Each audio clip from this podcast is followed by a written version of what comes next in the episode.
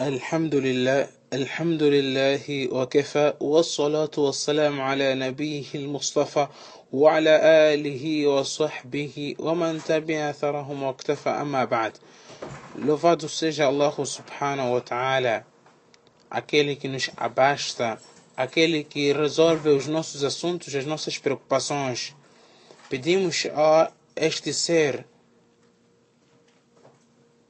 o Altíssimo que a paz e a sua bênção estejam com o nosso querido profeta Muhammad sallallahu alaihi wasallam e que esta paz e bênção estendam-se até a sua família, seus companheiros e todos que seguirem até o último dia. Prezados irmãos muçulmanos, Assalamu alaikum wa rahmatullahi wa barakatuh.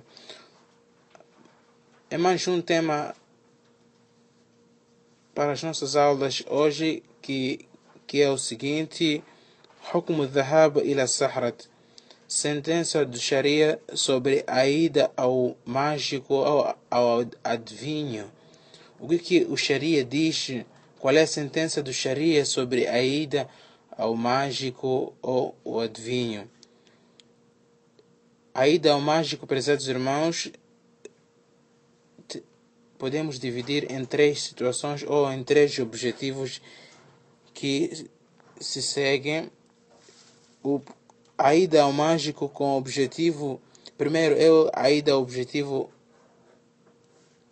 Aliás, estava dizendo primeira situação é a ida ao mágico com objetivo de consulta, fazer uma consulta de alguma preocupação sua, mas não acredita naquilo que ele diz.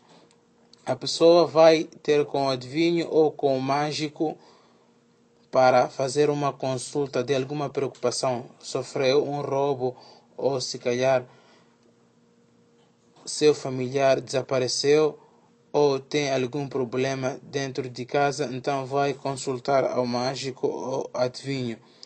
E esta pessoa, no seu íntimo, não acredita naquilo que o mágico ou adivinho diz.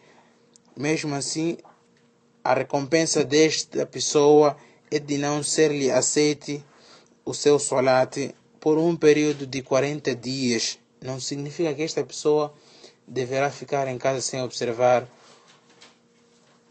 a oração. Recai sobre ele a obrigatoriedade, mas a recompensa dos 40 solates não lhe é atribuído a recompensa até que ele faça até que ele faça o tauba, o arrependimento. O nosso querido profeta Muhammad disse-nos من أتى كاهنا أو عرافا فسأله عن شيء لم تقبل له صلاة أربعين يوما. أخرجه مسلم. كم فور أو أدفيني أو أو ماجيكو. إفزير ألغما كونسولتا دي ألغما كويزا Não será lhe aceito o seu solato por um período de 40 dias. E quem fizer uma outra uma outra já suposição, quem fiz, for a um adivinho, a um mágico, fizer, fazer uma consulta e crer naquilo que o mágico ou adivinho diz, então a esta pessoa torna-se consequentemente incrédula, kafir, por esta prática, por esta crença que ele tem.